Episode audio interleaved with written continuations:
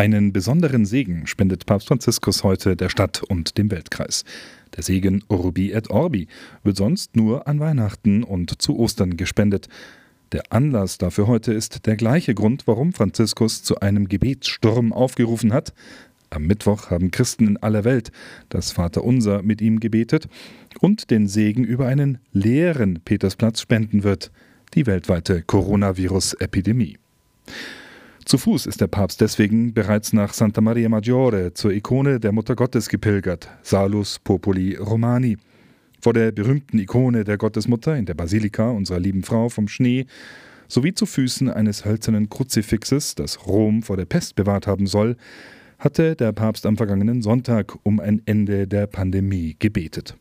Im Jahr 593 trug sein Vorgänger Papst Gregor der Große die Ikone in einer Prozession, um eine Pest zu stoppen, und 1837 rief Papst Gregor XVI. sie an, um einer Choleraepidemie ein Ende zu setzen. Die besondere Verehrung, die Franziskus für die berühmte Ikone der Gottesmutter hat, ist bekannt er besucht ihr Bildnis an den großen Marianischen Festtagen und legt Wert darauf, vor und nach seinen internationalen apostolischen Reisen zu einem Gebet anzuhalten. Meistens bringt er Maria auch einen Blumenstrauß mit.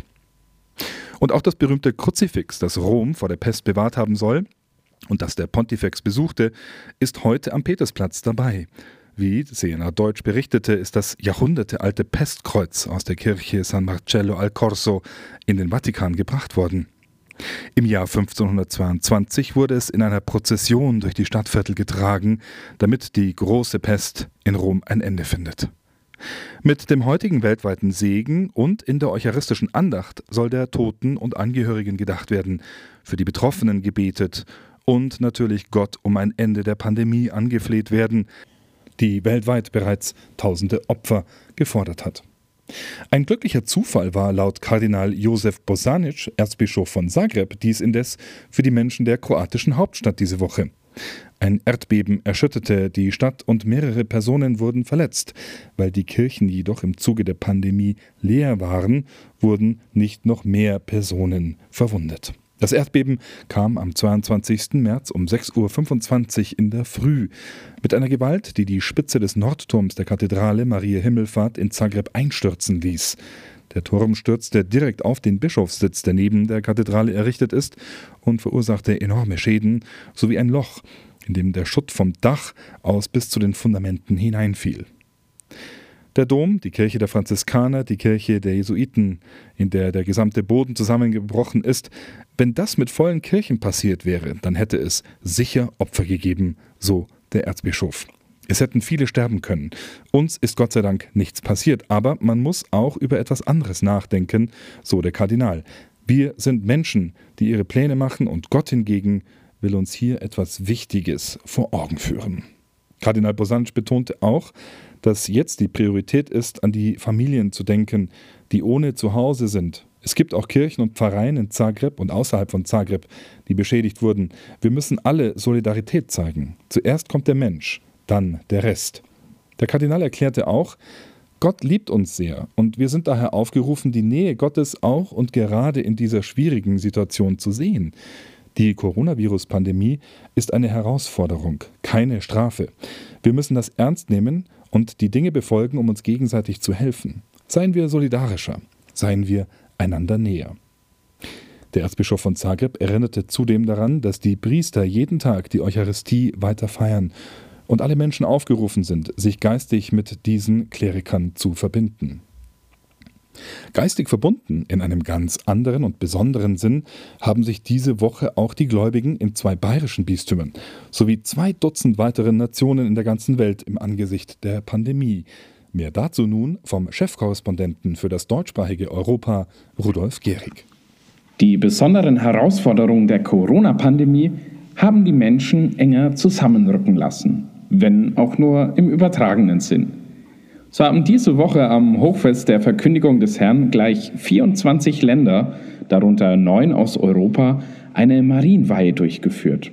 Aus Deutschland haben sich zwei Bistümer beteiligt, Augsburg und Passau. In Passau hatte Bischof Stefan Oster die Gläubigen eingeladen, mitzubeten und das Weihegebet zu sprechen, das er online gestellt hatte. In seinem Bistum läuten zudem jeden Tag um 15 Uhr die Kirchenglocken und laden zum Gebet eines Rosenkranzgesetzes ein. Gebetet und geläutet wird auch im Erzbistum Köln. Dort hat Kardinal Rainer Maria Wölki am Mittwoch eine neue Gebetsbroschüre vorgestellt, für die er auch selbst zwei Gebete mitverfasst hat. Der Kölner Erzbischof schreibt im Einführungstext, Zitat, die außergewöhnlichen Maßnahmen, die wir momentan in unserer Kirche treffen müssen, ergreifen wir aus Liebe zu Gott und aus Liebe zu unseren Schwestern und Brüdern. Diese schmerzenden Schritte gehen wir aus Liebe und Sorge um diejenigen in unseren Gemeinden und Familien, deren Gesundheit vom Coronavirus besonders bedroht ist. Zitat Ende. Die Broschüre kann auf der Homepage der Rogamos Stiftung kostenlos heruntergeladen oder als Printversion bestellt werden. Die Corona-Pandemie stellt aber nicht nur das Gesundheitswesen auf eine harte Probe, sondern auch die Wirtschaft. Viele Menschen machen sich Sorgen um ihre Jobs.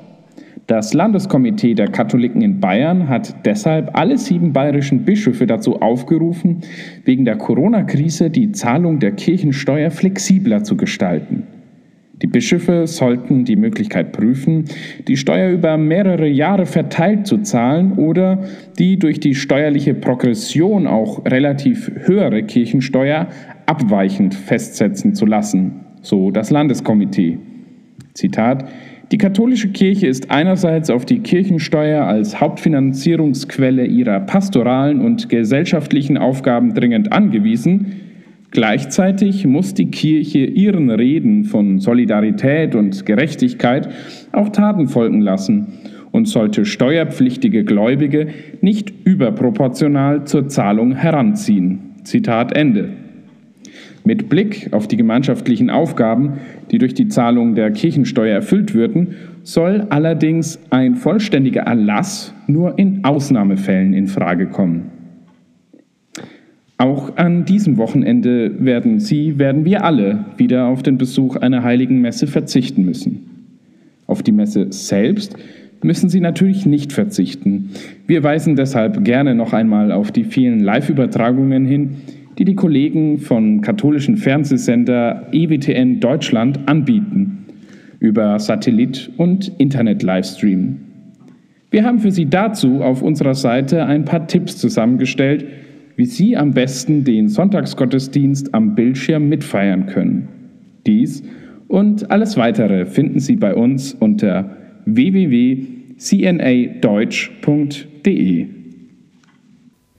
Vielen Dank, Rudolf. Zum Abschluss noch ein Hinweis in eigener Sache.